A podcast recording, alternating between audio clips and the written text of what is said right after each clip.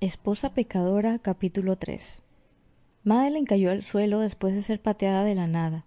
Ella protegió su estómago inconscientemente. Después, antes de que pudiera explicarlo, John volvió a bofetearla en la cara. Perra. ¿Por qué Meredith se mataría por alguien como tú? Tú eres la que merece morir. Con los dientes apretados, John escupió todas y cada una de las palabras. Despreciaba a Madeleine hasta los huesos. Papá, está bien, no estoy destinada a estar con Jeremy, no culpo a Maddie. El sonido de Mary sollozando lentamente comenzó a sonar desde el otro extremo de la habitación. La comisura de los labios de Madeline sangraba y la cabeza le zumbaba de dolor. Soportó el dolor y levantó la cabeza.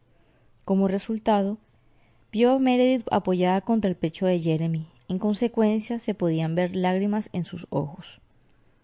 Jeremy sostenía a la sollozante Meredith, sus ojos estaban llenos de dulzura mientras la protegía. La escena parecía reconfortante, pero apuñaló a Madeleine en el corazón. Si eso no hubiera sucedido, la esposa de Jeremy sería Meredith y no una niña salvaje que se alojaba bajo el techo de otra persona.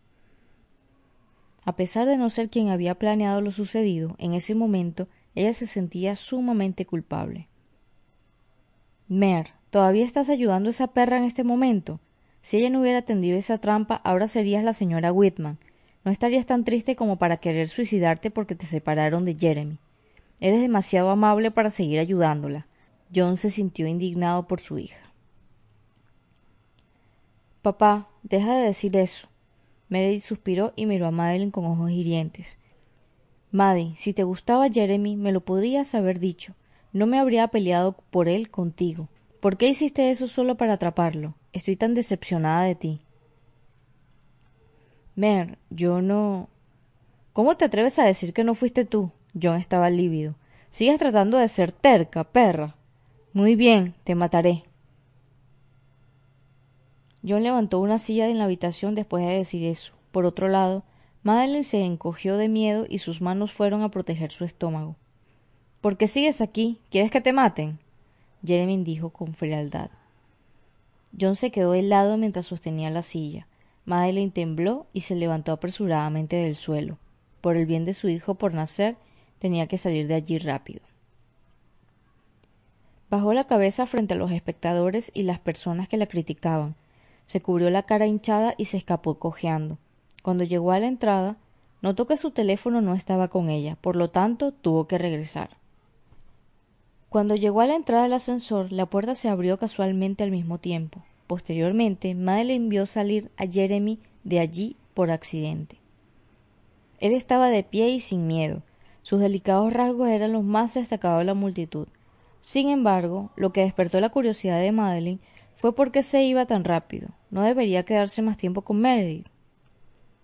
No se atrevió a pensar demasiado, por lo tanto bajó la cabeza y entró en el ascensor. Ella era como una ladrona vergonzosa. Caminó hasta la puerta de Meredith y vio su teléfono en la esquina de la pared. Madeleine quería irse después de tener su teléfono. Sin embargo, en el momento en que se inclinó, escuchó la risa enérgica de Meredith venir del interior de la habitación. Me siento tan feliz cuando pienso en cómo esa pueblerina fue golpeada hasta que no pudo levantar la cabeza. Pueblerina. Madeleine estaba incrédula. Ella era esa pueblerina. Si yo no hubiera entrado en la habitación equivocada esa noche, habría sido yo quien hubiera pasado la noche con Jeremy. ¿Cómo voy a permitir que esa pueblerina se beneficiara de ello? Me siento tan disgustada cuando pienso en cómo Jeremy fue manchado por esa pueblerina. Después de que Mary dijo eso, la cara de Madeline se puso blanca. Se quedó paralizada y sintió como si de repente le costara respirar. La verdad había comenzado a revelarse, pero ella no tenía el valor de creerlo.